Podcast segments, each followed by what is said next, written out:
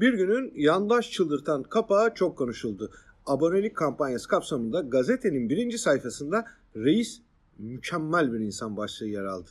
Gazetenin sağ alt köşesinde ise sadece böyle haberler duymamak için bugün bir güne abone ol notu düşüldü. Okur bir günün bu kapaklarına alışık.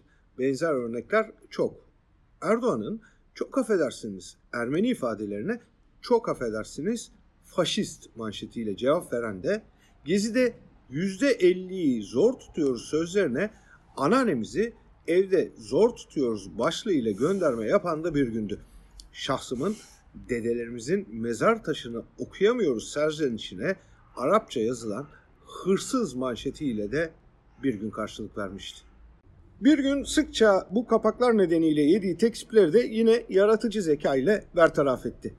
Gezi'de Taksim Meydanı'nda polisin eylemciyi ısırması yakalı olun başlığıyla okuyucuya duyuruldu. Fotoğraf açık olduğu halde bir güne polisin göstericiyi ısırmadığı gerekçesiyle soruşturma açıldı. Gazete bunun ardından hata aldı.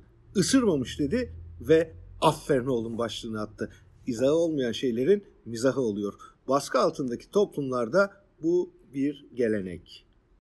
33 yıllık baskıcı Abdülhamit döneminin kapanması ve meşrutiyetle birlikte toplumda bir rahatlama olmuştu. Gazetecilik faaliyetleri içinde yeni bir ortam vardı. Ama otorite geleneği de adeta devletin kılcal damarlarına kadar sızmıştı.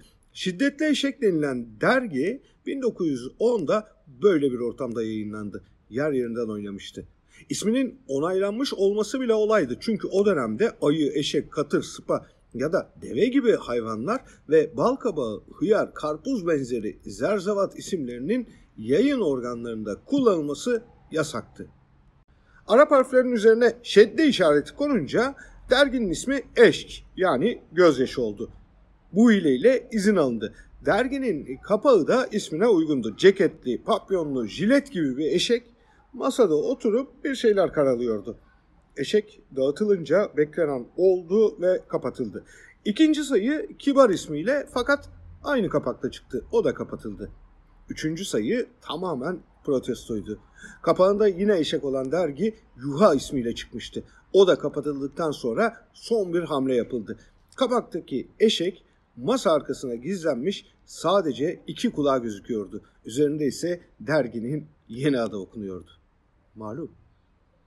Buna bugün gezi ruhundan alınan ilhamla orantısız zeka deniyor.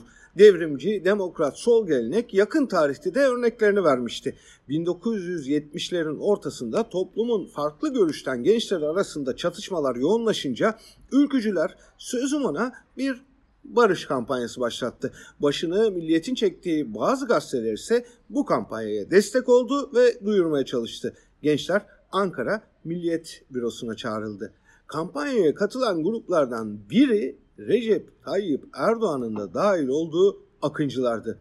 Ülkücüler silah bırakabileceklerini söylediler. Aslında bu solcuları avlamaya yönelik bir plandı.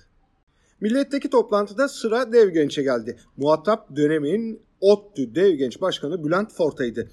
Zor bir durumdu. Silah var demek de yok demek de olmazdı. Boşa koysan dolmuyor, doluya koysan almıyordu.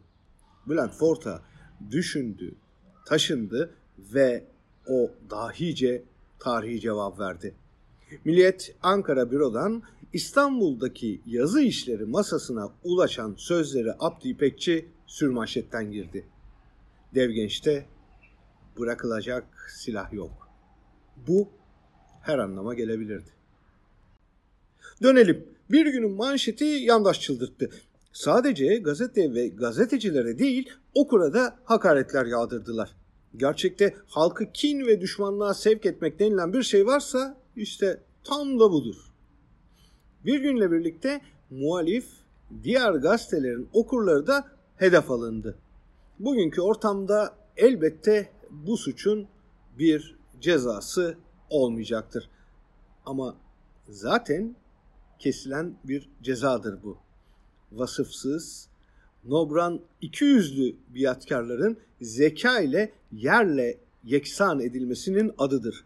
Ahmaklığınızın orantısız zeka karşısında tutunması çok zor. Bunu bilin, yeter. Hoş. Bunu bildiğiniz için bu kadar tedirginsiniz ya.